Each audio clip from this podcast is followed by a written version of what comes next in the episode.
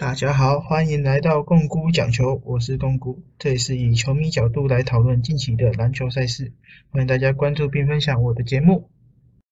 大家好，我是共姑，今天我们要来聊一下钢铁人。好，我们今天邀请到我们的来宾 Henry。大家好，我是 Henry。啊，我们今天想聊一下说。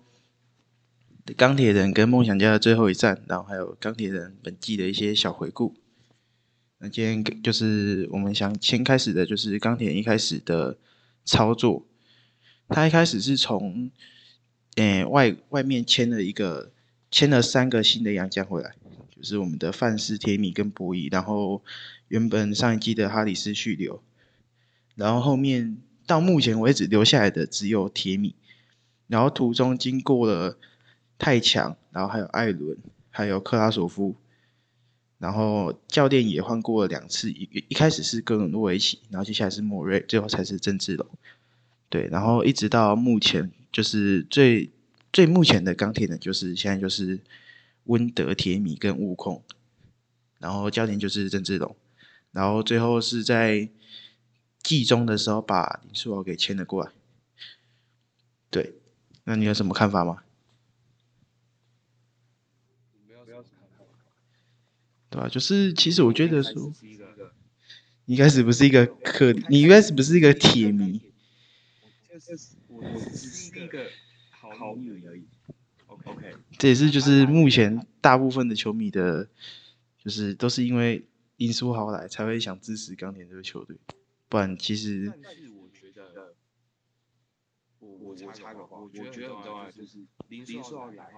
就是因为他们曝光度本身就没有其他球队高。然后，然后可是林书豪曝光光度高高起来。那那我觉得他们本土也好，或是其他也好，就是也也没有，就是有跟跟着这个潮流，就是他们也有打上他们的，就让让人家有喜欢上的感觉。至少至少五星级到最后这样。可是我觉得，其实说真的，他们从上个赛季尾巴就是在拉尾盘，就是其实我觉得打的不错。你看，又有进入年度第一队的，然后年度年度第一队跟年度防守第一队，然后又拿到新人王的陈佑伟。然后当那还有一个是吕振儒，吕振儒也有进年度第一队，然后加上从 CBA 回来的周一翔，就是他们这个阵容的强度是很不错的，就是在上一季末是会让大家去期待的。然后这一季就是一开始就是他们的本土阵容是完整，就是很让大家期待，但是就是没有打出应该有的表现，像是吕振儒开季的三分球命中率只有八帕。就是八趴哎，那个命中率超低耶，没有八趴八趴，对，那时候有八，只有八趴，对，就是我我今天去投，我都可能比他准，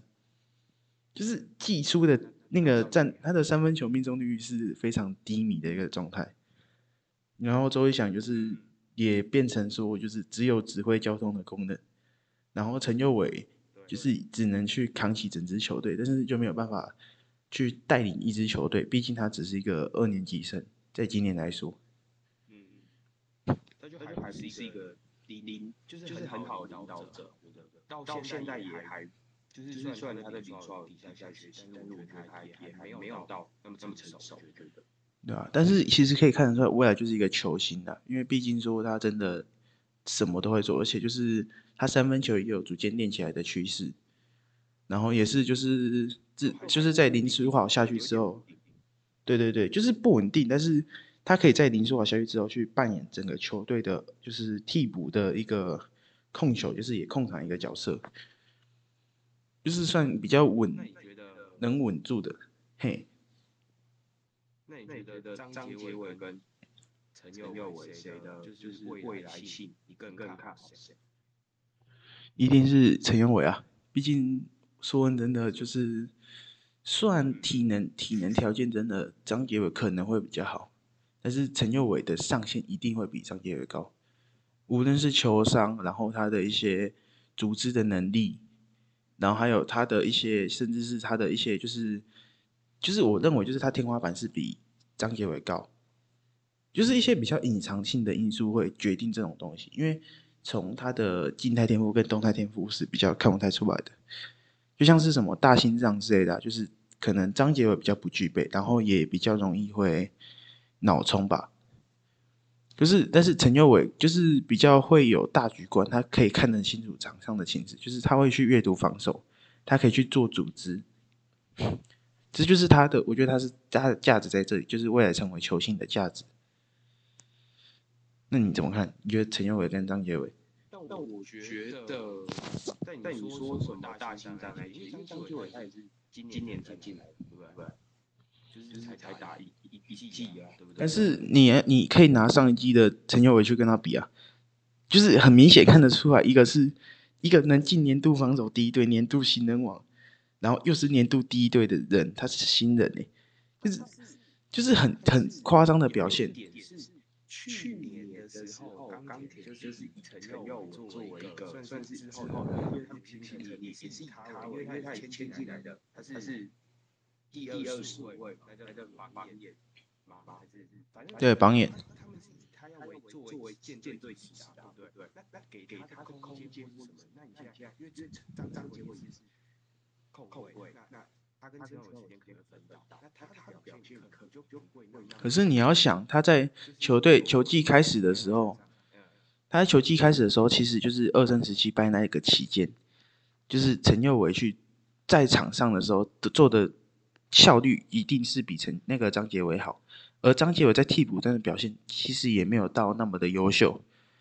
不管是因为他的上场时间的关系，还是因为被教练使用的关系，就是不管怎么方面，他没有办法让教练去信任他。然后他打出的表现也不像张杰伟，呃，不，也不像那个陈友伟第一年那么稳定，然后有很很好的表现，就是就是因为他一开始就没有打出好的表现，就是就不会想让人继续用他，就是比较不太敢用。直到就是郑志龙开始的时候，才会去尝试去启用它。就是前面他是没有什么使用空间的。我觉得，反正呃，我自己还是会多看看看几场，我不敢，我不会说定下这个结论。但但而且我反而觉得张杰文过去，就是他他可以遇到教练，遇到好的球队，不管不管他是知道是接第二杠或这样，然后好好的用他，我觉得。张杰伟的上限并不会，就是就是我不敢轻易判断的上上限这个这个部分，我自己的想法是这样。而且而且我觉得就是就是因为一开始时候他们球队可能就是就是已经面临一场，那你更更不能让张张队这种新秀上去有更更多的机会去表现。那所以它不不一定的时候，而且而且你你只要刚开始赛赛场本来就是呃可能会有一些就每个人不一样，你懂不懂？就每个人。刚刚踏入赛有些人可能就要从从，有些人可能就会委屈这样这样子。我自己自己判断这样。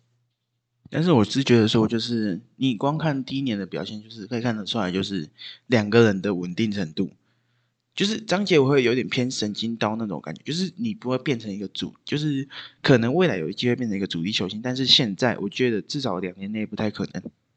就是他没有那种大，就是太稳稳定的得分能力。他有可能是变成那种替补的那种神经刀砍分手，或者是就是替补上来，就是今天球队在一个得分荒，我需要有一个人敢去冲框，敢去挑战，敢去帮我的防守上一点上一点油，这样子，就是就是只有他可以，他可以他是可以做这种人，就是一个精神去带动整个替补端的精神，就是整个替补团队，因为可能上去会有点不太稳定。他们可能在下面坐太久，就是上去的话手感会可能有一些跑掉，或者是有一些需要调整的地方。那张杰伟就可以试着去带领他们。就是我觉得我会把它放在一个是就是比较偏第六人的角色。我觉得这是他的，他给我目前我看到他未来的天花板的位置大概是这个地方，就是一个第六人的神经刀砍分手。呃对，我觉得他现在目前的话，应该在这个位置，就是他也是先现阶段是先往这个方向去努力吧。我觉得，我觉得是他还是就是要去试着改善他的稳定性的。就是他如果稳定性有稳逐步提高，那教练也会更敢用他。然后他也就是不论是我我说的不是就是只有什么进攻只有防守，就是我觉得都要稳定提升。就是像进攻。就是你至少说三分球要稳定，然后就是你的得分可以稳定一点，而不是说今天就是直接冲进去球就被夹掉了，然后他的防守稳定度也是需要提升的。但是呢，陈耀伟三分也也我我就是就是三三分部分，张张就跟陈耀伟部分，我觉得都差不多，就是是都都并并不是让他稳定，就是这这算算算点高高课课题，对不对？我是觉得是都可以提升的，就是就是因为毕竟说真的就是一个是先一虽然现在都是两个都是替补，但是就是都是林书豪之下的替补。那教练更敢用谁？一定是陈佑伟嘛？毕竟他除了像刚刚说的，有可能他三分命中率不够，但是他可以在其他地方，像是组织方面控，去帮助球队，可能去稳住球队的节奏，或者是带动整个快攻的那个进程这样子。所以我会觉得说，就是这点是张杰伟比较没有办法在现阶段做到的事情。所以你觉得张杰伟现在在打的比较像一个控控球，得分后卫。就是他，他可能组织方面比较比较少参参，他最最主要也是对刚才说投框，然后上得得分，比较偏就是得分型的控球后卫啊，就是比较偏就是就是有点像 John Wall，有点像 Russell Westbrook 那种，就是他没有没有人控球，他可以去控，然后可以去叫战术，但是你不会说真的就是要要求他从头组织到尾，你还是会把更多的。就是希望他把更多的精力放在进攻跟防守上面，而不是去做组织。所以我觉得他可能他的目标是会做一个比较优秀的一种，就是偏得分后卫的角色。双双卫。对对对对对，大概是这样子。好，那我们来再去聊一下说其他的球员好，因为其实今年我觉得说钢铁人其实很多球员都是。我觉得主要就是一两个球星，然后其实其他很多都是我认知的绿叶球员，像是吕正儒，他就是一个，我觉得他就是一个很顶级，在台湾很顶级的绿叶。他今天的开选秀是在后半段，他是做的非常的好的，就是他其实就是代步跳投的能力跟他的空位空位命中率都很高，在后期的时候，赛季末的时候，然后其他人就是会比较偏防守作用，像是邱伯章。这种就是他们的防守的稳定性是够的，然后也很有拼劲。然后像是王绿翔，也就是那种得分型的得分型的绿叶。就是其实今年的钢铁人的主要组成都是像是绿叶球员，像是杨绛也是。就是整个钢铁人的阵容就是会比较偏，就是一堆的绿叶，然后去让这些主力的球星会有更多的发挥空间，像是他们就会有更多的传球。给别人的空间，像是传给底角的吕正儒，传给弧顶的王绿翔，或者传就用挡拆传给若英的温德，就是他会有这么比较多的进攻选择，而不是说在一个去签另外一个球星，或者是培养另外一个球星去分掉他们的进攻球权，觉得比较偏说是功能型的球员，那给这些球星去做发挥，像是林书豪，像是陈佑伟这样子，所以且他们的结构其实是很稳定的。那你有什么看法吗？我我觉得的确，刚刚还是这样，就是你刚才说这样，就是因为毕竟输出很难，那那的确就是球权基本基本上给给他，那没有没有什么就就任任对对定定这样做，就我要要做做一个进进攻或者呃对对就进进攻模式，那那可是其实诶。就是就是他们会就是一开始，我觉得一开始季季初的时候，或是到季季零零号来季季会有，就是呃，就是会有这这阵阵低潮，我觉得就就也跟他们没有球星有很大关系。就他们他们绿叶绿叶球绿叶球员他们相信正正他们做做，因为因为绿叶球球星他要做做，你是一个射手做做的射手，那你那你要要上来防守好好守这样。但是但是你你像像是举个例子，就是说说正正那那种就是有很很多上上他会上去，可能呃做一些挡拆的部分，但那那不是他正正常他会做，就就那不是他擅长的事情，因为他要做到更多就是他不会做的事情，像是要去帮忙控场，要帮忙组织，要帮忙去做挡拆，而不是单纯的做一个射手存在。这就是我觉得说钢铁人技出比较困难的一个部分，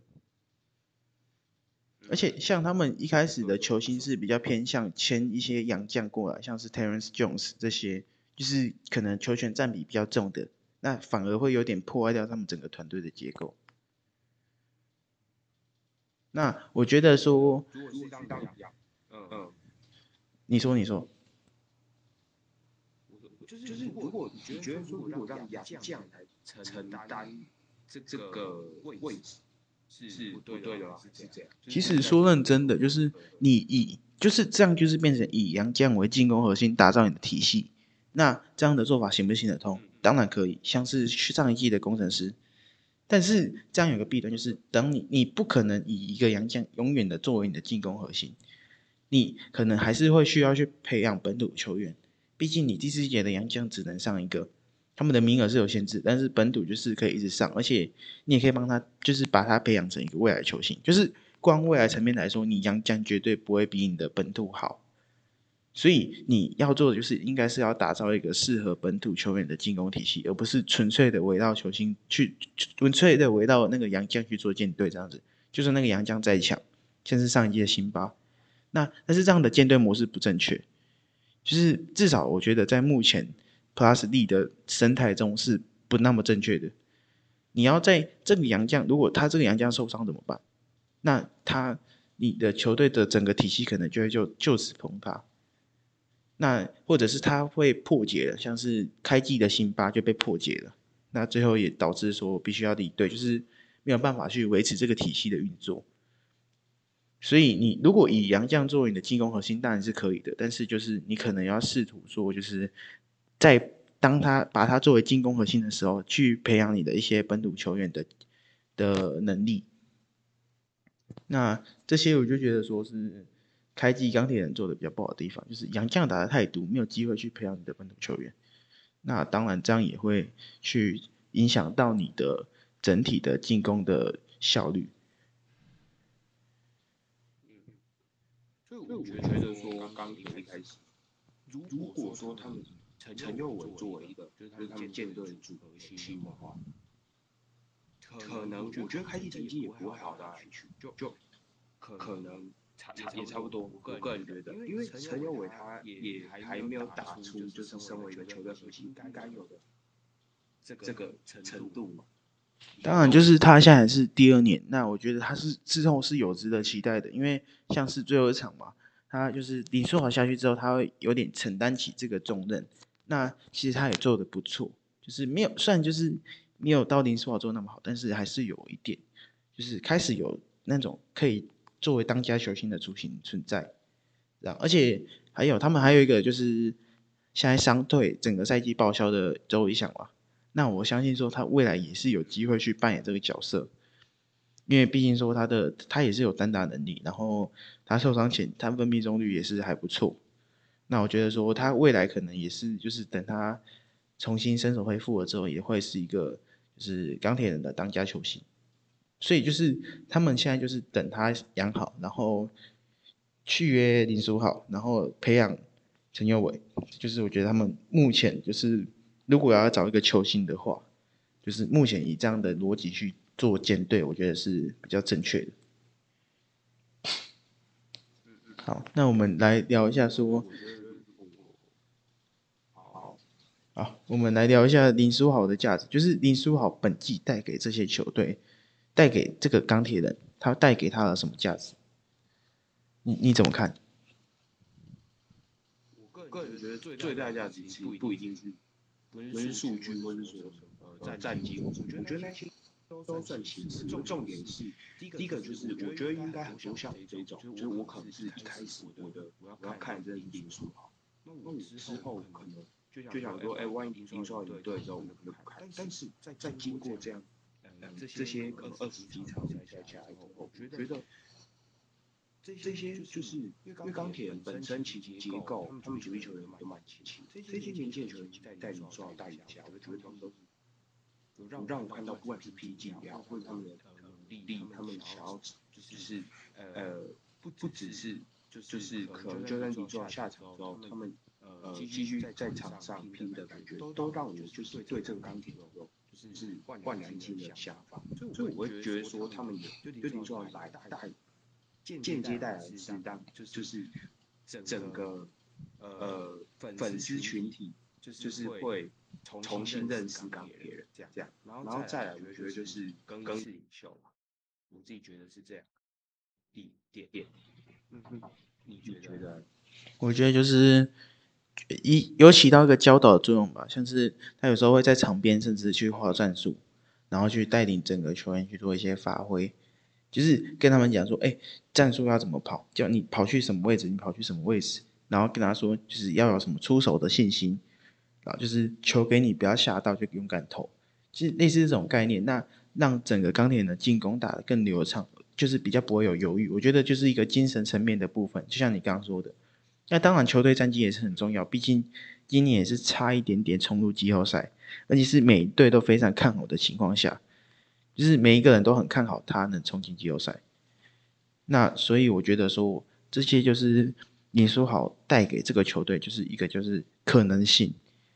做什么事情的可能性。他们今天有了林书豪，就有冲击总冠军的可能性，然后让这些年轻球员有值得培养的可能性。像是这一季的王绿翔嘛，就是有机会是冲击最佳进步奖。那这些就是他林书豪为这个球队带来的可能性。那我觉得这是他最重要的价值。那你怎么看？我我觉得对，的确就是让这些就是呃，他来你刚才说的教导作用很重要，就是说，因为林书豪不论是呃，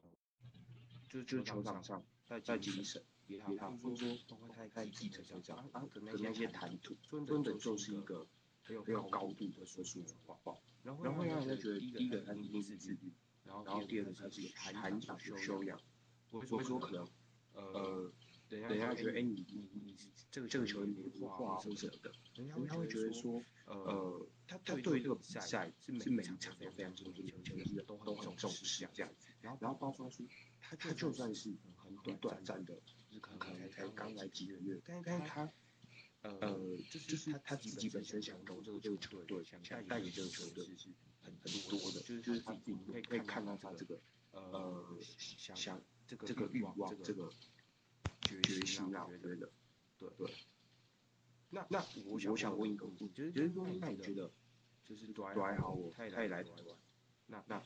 林书豪来台湾，那他们。就是是，你觉得谁的影响对对你来说，你觉得对对台湾来的影响更更大？嗯，我觉得这个方面我有两个看法。第一个就是，当然就是我觉得是一定是林书豪影响比较大，毕竟一个控球后卫对整个球队的提升是会比一个中锋来的多，而且他对整个球队的士气，他就是各方面的帮助。啊德怀哈尔比较像是一个精神层面的领袖，但是就只是一个领袖而已，他不会今天就是会鼓励队友。今天会帮队友加油，但是他不会去跟队友说，在队友比较低落的时候要提醒他们要怎么做。那当然，但是他也为云豹这个球队带来的就是他们从从所未有的名气。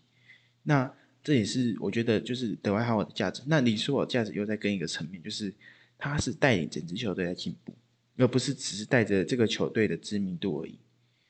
那。在另外一个层面，就是德怀哈沃是比较提升国际的知名度，因为毕竟林书豪只是让台湾人更更喜欢他，而德怀哈沃是让全世界都看见台湾。像 Shaq 就一直去呛 O'Neal 说，哎，呛那个德怀哈沃就一直跟跟他讲说，哎，你怎么在台湾这种健身房联赛打球啊？然后德怀哈沃也是在近期就是一直叫各个 NBA 明星来台湾，就是这种东西就是会提升台湾在国际的知名度。那也会提升，就是他们就是台湾职业篮球在国际的价值。这样，像 Chris Paul 不是说，就是今年如果没有办法得冠夺冠，那有没有以就是可能会想跟德怀豪一起来台湾打球？当然这也是个玩笑话，但是我觉得说，甚至可能都不是真实的。但是我觉得说，这是德怀豪带给台湾、带给云豹队的价值，就是让大家看到这个球队。那知名度这个东西，我觉得是最重要的。对云豹目前来说，因为他们不期望说是可以继续拼下去，像是他们对于球员的续约就可以看得出来。那我觉得他们拿到知名度就已经是完成他们大部分的任务了。对，嗯嗯。那今天如果我觉得说钢铁人如果一开季就是完整的，那你会不会就是整个球队会有全新的变化？就是他们可能甚至就可以打到第二名、第三名。就是不会像现在就是卡在第五名就上不去。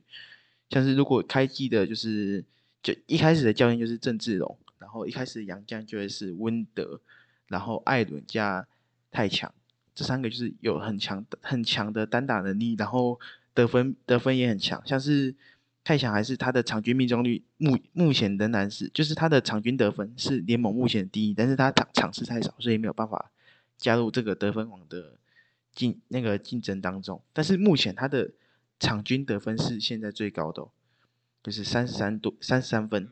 那我觉得说，就是如果一开始他的这个阵容就是这样子的话，就是拥有林书豪，然后杨将是温德艾伦。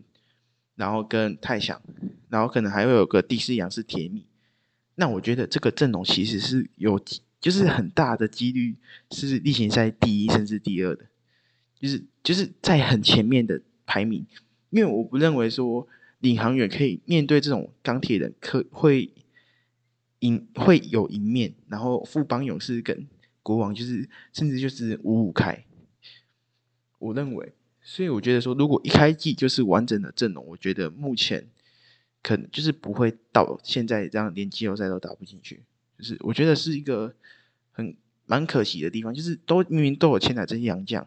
但也有就是让他们跟这个团队做配合，但是就是时间点不对，所以我觉得这是有点高级人的失职。但是可能下一季再做更好的一些调整，我相信下一季还是可以。去往上拼，那你觉得说钢铁人如果一开始的阵容如果是怎样？你觉得他们这季的表现会更好？你觉得？我觉得啦，我觉得今天林书豪只要早来半个月，他们就稳进季后赛，对不对？这个毋庸置疑。一定的，毋庸置疑啊。就就对啊。对啊。那那足足你说二三，我觉得他他一开季就来，你不要说换将这样子，我觉得觉得杨将只要你不要说太太垃圾的这样。基本基本都是，就是基本上，我觉得觉得第三三名是没有问题的，对对啊啊，但是但是新北就是前前二三名没有没有问题，但第一的话这就比较不一定，因为我觉得新北国王蛮强的，就就其实说真的，我觉得我们说现在现在讲让新北国王完全打打钢铁人兄弟，我觉得钢铁人跟新北国王面面是是是是。因为林书豪有有时候状态不好的时候，他他是靠靠助攻嘛。那你靠靠助攻的话，也要看队友。因为队友的话，现在目前呃，除了郑正宇相对来说在林书豪的这个这个体系下，他稳定比较多。那其他的队友说的呃，在投射方面，或者是在呃进进攻手方面，其实都我觉得觉得都没有那么稳定。但是国国的话，像像说他们他们球嘛。所以我觉得相相对就是，呃，赢面胜胜在刚开，所以我觉得二三是那样可得啦。对对，那那就是就是他们他们应该跟富邦可以可以很美去对抗，但是国王觉得一面面是只要只要不要变变兵，我觉得觉得其实是就是是很很不会到底，我觉得第二是。但是我觉得说就是他们在面对国王的时候，就是因为毕竟说。国王的阵容就是两个洋将加上一个洋将等级的本土，那钢铁人这边也是两个洋将加上一个超洋将等级的本土，就是场均五十分，呃，不是场均场均三十几分的本土球员，那也拿过五十分大三元，然后八点八九个助攻，就是这种等级的，甚至连洋有些洋将都打不到，所以我觉得这个东西就是。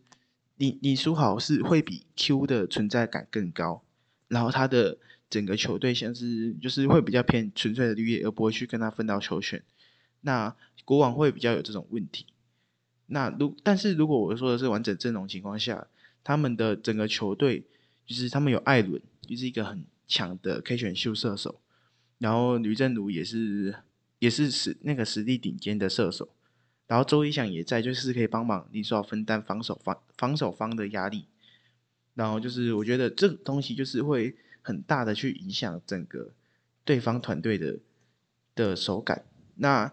在林书豪这边，他是比他是已经就是很难去阻挡的。我觉得以现在目前的，就是除了你真的对他用比较偏肮脏的防守，就是一直对他上身说，或者是一直对他上身体之外，就是你其实有很。就是很难限制住他，所以我觉得如果是全就是梦幻阵容的钢铁人，那我觉得真的基本上，我觉得不管是对到哪一队，就是一定都会有一面存在，都是会一面比较大的那一方。我觉得，就就是在你刚才说的钢铁人是是包括是一开机的那些洋将情况，那我觉得钢铁人的确一面应该会比较大。那如果是现在的杨将，这是三个杨将，你觉得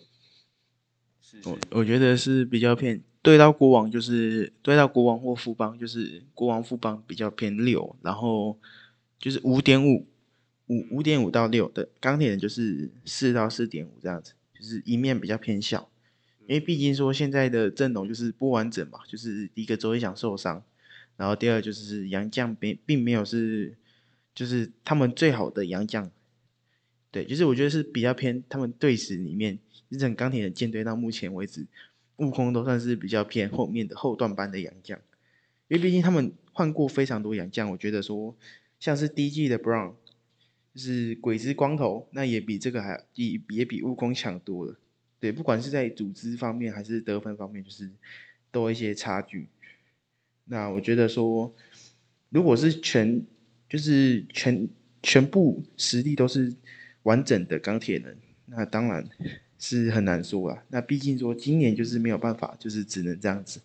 那我觉得也是为我们这些观众带来一个好的赛季。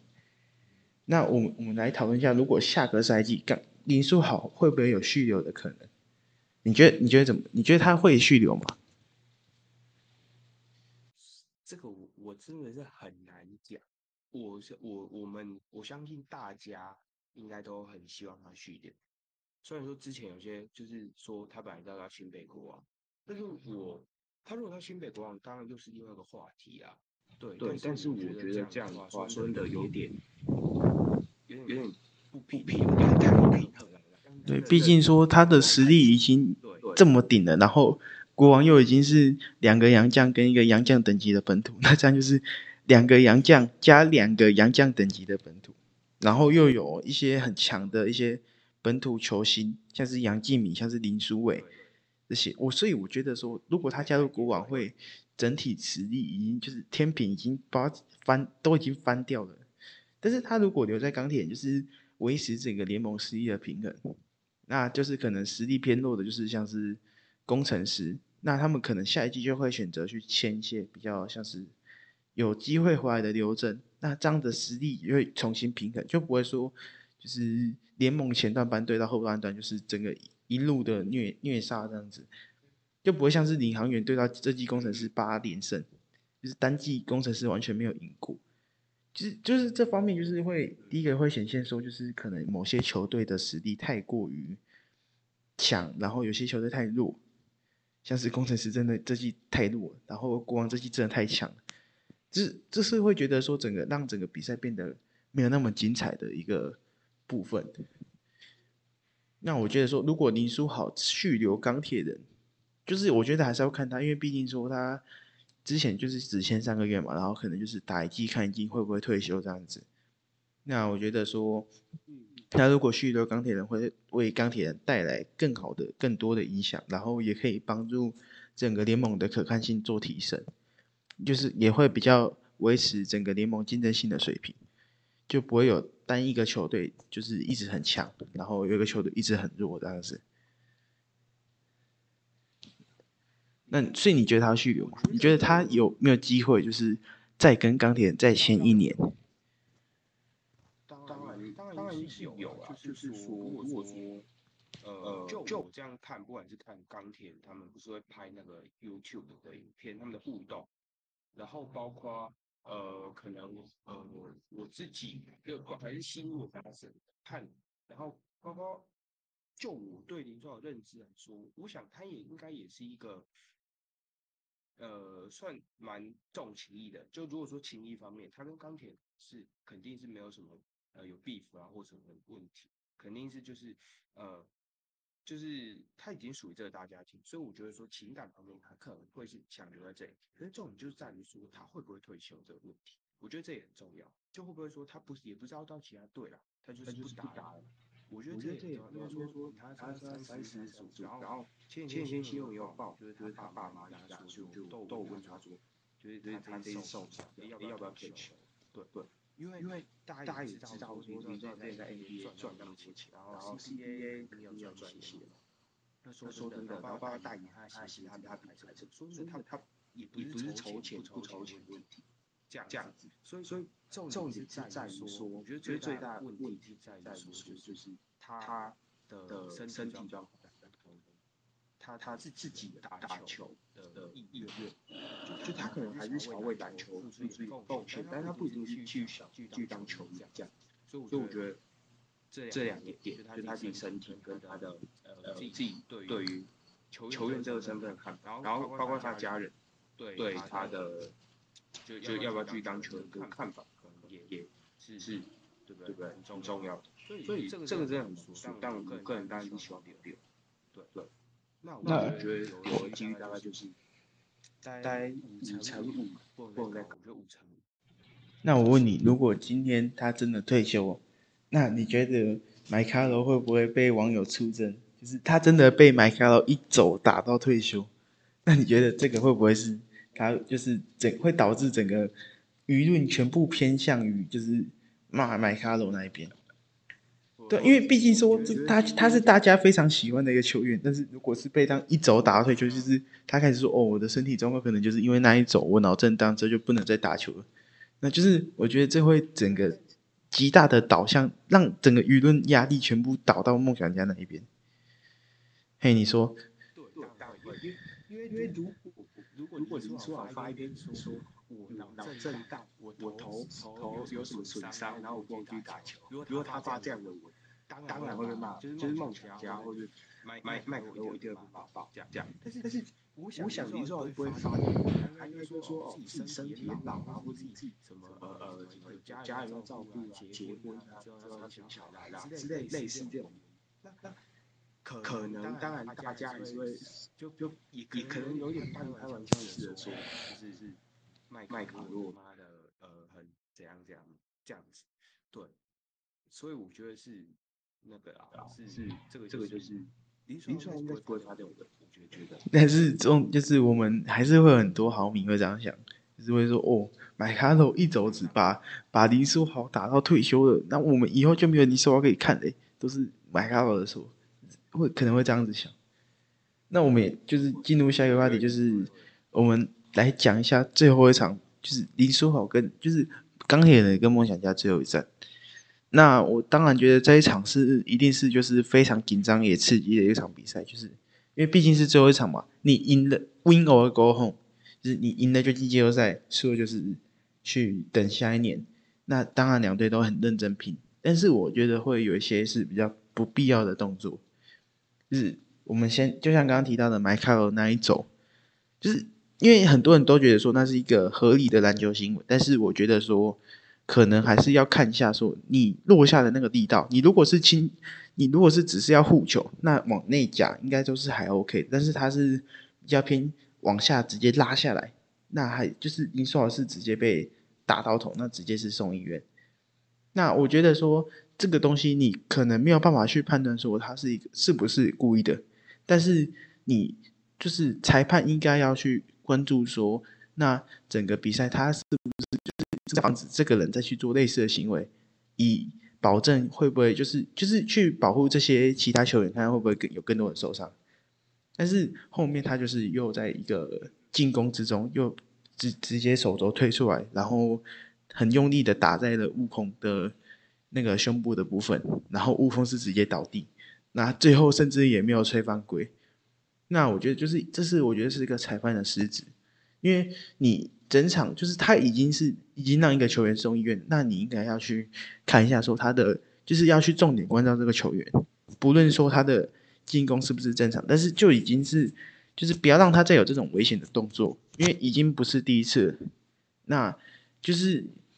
而且麦卡罗也是一直以来都是一个情绪比较偏不稳定的球员，像之前在主场跟丁恩迪直接挥拳的，那我就觉得说。裁判要去控制一下他的一些情绪，然后要去看他一些动作有没有过当。就像就是你在进攻的时候，直接一肘子出去，然后把一个在旁边协防也没有出也没有去对你做干扰的球员给放倒。那我觉得这点裁判应该要看得到，就算后面没看到，但是你看到一个球员倒地了，那你应该也去看个回放，然后这个应该是可以升级，应该是可以吹个 U 的，因为他是直接放倒，但是。他们就觉得说可能没有打到头就没有差。那今天如果他再打到，如果今天协防的不是悟空，协防的可能是王绿祥，那这一走会不会就是又把王绿祥打进医院？就是这个是我觉得是当当场裁判的失职。那还有一个部分就是今天就是在林书豪伤退的时候，然后在下一球，然后孙思尧就是在卡位的时候用把手卡在了大 B 的头上。那大 B 当然也是，就是有回击嘛，把手往就是打在孙思尧的头上，然后后面的鲁冠良也给他推了一下，那三个人都领到了 U，就是这个东西，我觉得裁判是吹的好的，就是吹得快的。那你今天看到的冲突，那当然就是每个都要过去制止，然后去看他们的原发生的原因嘛。那为什么下一球就不这么吹？就是之后打到悟空那一球就不这么吹？这样会让我们觉得有点偏颇，就是让人觉得你整场的尺度不一，而且又是在一场很关键的比赛。你今天如果吹的那个 U，会不会钢铁就是直接进加时？因为最后就是梦想家赢三分嘛。那你一个 U 就是你两次罚球加一个球权，而且那是进攻是进攻没收诶。那所以我觉得就是你每一个吹判都要很仔细看。那今天说什么？如果是那种需要一帧一帧慢放的。那种进攻我就觉得算了，那但是这种已经有球员倒地，而且又是刚刚让一另外一个球员伤退的这个球员再次做出就是比较危险的动作，那你裁判不去做制止，那我觉得就是这个比赛我觉得就是比较让我不满意的地方，就是整个裁判的尺度方面，然后跟梦想家的一些防守跟他们的进攻方面，我觉得是比较偏就是肮脏，我觉我会这样去形容。就是我先不讨论说那一走打在林书豪是不是故意，但是打悟空那个非常明显是故意的，因为那就是一个进攻犯规，那就是一个 U，我觉得没有什么好商量。那裁判为什么不吹，我也不清楚，我也不清楚，可能就是我也不会觉得是有操控，但是我觉得就可能就没注意到。但当然没注意到就是他们最大的失职，对，所以就是我对于这场比赛看法，啊，你有什么看法？我觉得裁判当然因为。最后这个比数，这个比数的话，我们呃就是会特别要去呃，就这个比数的话，我们会说两，就是一个是呃最后就是他们不是连投三球三分球进嘛，大家会想说啊，如果有一球进就好，这是一个。那第二个当然就是我刚才说，因为三分是一个可以由犯规来去决定这个比赛。能不能进加时的，就是一个依据，所以我觉得的确就是最后这个话一定会被大家讲。对，那裁判当然就是一定要看，而且，呃，我觉得，呃，我记得还有一个就是是麦卡洛有走步嘛，我记得好像有，然后裁判好像也没吹，对，但好像也是蛮明显一个走步，然后裁判没吹，就是在周吉林书豪后面那一球，也不是走这一场，就是蛮蛮。就是他在周吉林说好之后，就是砸下来之后，然后他后面走，就是他接下来，然后又他没有运球，他没有下球，又走了两步。那时候林书豪是已经倒地的状态，他往后走了两步，也没有吹犯规，就是也没也没有吹走步，然后反而是吹了防守方的一个犯规。就是这点是让我比较不懂的，就是他今天已经放倒了一个球员，就算他不是进攻犯规，那后面那个走步也应该会是是让这个防果防守犯规无效。为什么是他今天第一个威力在先，然后又后面又让反而还让对方造成犯规？这点是我觉得很不明白的地方，就是整个裁判尺度是不正常的。嗯嗯，所以说他那个防防守犯规吹带麦麦卡路走那两步都要吹。对，麦卡路走，麦卡路接球下球，哎，没有下球，走完两步之后才吹。就是其实也不止两步，应该走了三步。有投出去，所以是一个出手犯规，就是就是一个投篮犯规。我所以我觉得很扯，就是这个部分，就是整个裁判在最关键的最关键的一场比赛，然后还会有这种误判、漏判或就是漏判走步，然后没有没有去吹的情况下，然后还是让就是让唯利的一方是受益方，所以我会觉得说是一个很夸张的情况。嗯嗯，这点我是没有办法接受的。不知道，知道不知道那个 P P 加会不会出裁裁判报告之类的？现现在目前就就我看我是没看到，应该应该是还没有出来。是是，他们裁判报告可能都会比较晚出，尤其是这种比较偏，就是比较偏大型比赛，是因为比较偏，就是很，就是我想一下怎么讲，就是它是一个比较比较偏重要的比赛。那当然对啊，关键比赛，那你如果你出了，那就是一定会被骂。很多人其实都是在等这个判决报告，因为你这个比赛真的影响太大了。那人家都想看一下说。麦卡洛那一肘击到底有没有是一个非法动作？然后他打乌风为什么没有吹？他走步为什么没有吹？就是很多这种部分，我会觉得说是会，就是会很很很不必要，会让人让这个比赛变得很难看，然后会为这种很精彩的比赛增添变数的部分。所以我会觉得说这是一个很不合理的吹判。我会让会会让就是一些球迷会觉得是联盟在操纵这个比赛，因为你因为你看一下这些的受益方，林书豪被打出去，受益方是谁？梦想家。那那个他麦卡洛走步然后没吹，受益方是谁？也是梦想家，对吧？然后他之后的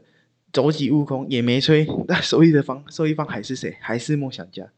就是这三个哨都已经很明显。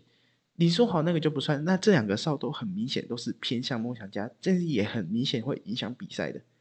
因为麦卡洛到后面他是以四犯，那如果加上这个犯规，他会不会就是五犯？那会影响他在整个场上的出手。就是我觉得这是很重要的一个部分。那你裁判不吹，就是默许这个球员再去做伤害其他球员动作，或者是再去做一些犯规动作，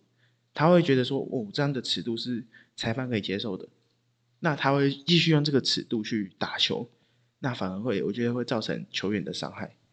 所以这个是很不应该的一个状况。对，就就是呃，我觉得啦，就是，最最夸张还是林书豪那球，因为我觉得说，呃，既然已经有人倒地，那我觉得裁判倒地肯定是有肢体冲突冲突嘛，对不对？或是。呃，倒地可能是假摔啊，但假摔我们也要看啊，对不对？可能会有就是技术犯规部分之类的，所以我觉得如果有人倒地，那你裁判应该是要特别去关注好这一球，甚至是要主动去看回放之类的。我觉得是这样，而不是还有继续后续的动作，然后还吹他的出手犯规，是这样。这点是我觉得还好，但是重点是就是你你在看完回放，应该是可以去没收他这一个，因为他是走步在先。就算就算林书豪那个没有吹犯规，但是你可以去，你已经回放了嘛？你已经看到他今天是一个走步为例的，那应该是可以没收这一球吧？我觉得这点应该是裁判有有权利去做这种事情的。那当然他已经做出伤害球员，就是已经有球员倒地了，那你就是而且是直接离场哦，球员直接进医院，那你应该是要更去注意这个球员后就是把人放倒的那个球员，就是麦卡洛。后面也没有一些更出格的举动，是你应该要去更把这个哨子吹得更紧，以免有球员受伤嘛？那你这样子，这样子如果继续继续无作为，那接下来受伤的球员不是越来越多吗？那照这个尺度，那梦想家也可以一路打进总冠军赛啊！不不可能会输啊！我今天我就是跟你拼我的板凳深度嘛。我今天下一场我就直接我我一肘子直接敲在对面的人的头上，反正裁判也不会吹啊，也然然后也有球迷帮我护网说我不是故意的，那我就没我下一场对国网嘛，那我直接李德威先对 Q 一个拐子，我直接送 Q 进医院，然后然后我的那个我的周伯成再给对面的穆斯一个拐子。然后我的我的在我在派我的板凳球员，像是什么钱肯尼啊，像是呃，或者是比较更深的板凳球员，像是杨胜燕，像是吴松伟，再去给那个谁，再去给曼尼高一个拐子，我跟你讲，国王不用打，因为每反正裁判也不会吹啊，我就直接给他一个拐子，我直接送他进医院就好了。那送他进医院，我我我对面要怎么打？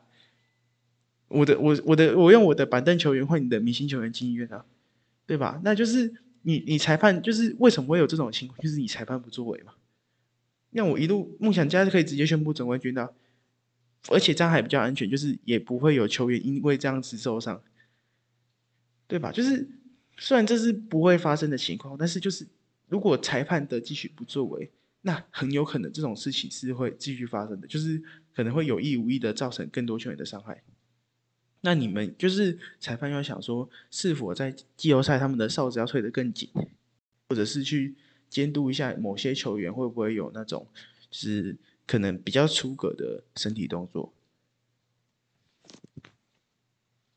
但但是照照理说，通通常季后赛的裁裁判尺度是更更宽的，对不对？是会允许更多身体碰撞，但是我讲的是那个不能允许这种身体的非法碰撞。就是那个手肘直接架在别人的脖子啊、脸上啊，或者是直接用力的直接敲在别人胸口上，对吧？我觉得这种都是很，就是不可以容许的动作，因为这是会让球员受伤的。这这个已经是会让别别人受伤的危险行为了。那你这样去做，那你还不是就是你这样就是去让整个联盟的球员都有一股就是受到威胁啊，受到就是他不是一个在安全的状态下打球啊。嗯嗯那那你觉得说就是呃就是就是哎事情发生了对对就是就是已经已经已经撞到之后，你觉得觉得这一场比赛就是就是在在当时看的时候是是生气比较多还是难难过？我一定是愤怒啊！我一定是愤怒最多的，因为毕竟说我愤怒的不是说买卡罗这样做，因为我可能我真的会觉得说他不是故意的。但是我会觉得说，裁判的不作为让这件事情会越来越糟糕。就是他今天已经这样子了，那就像我刚刚讲，为什么后面也不吹？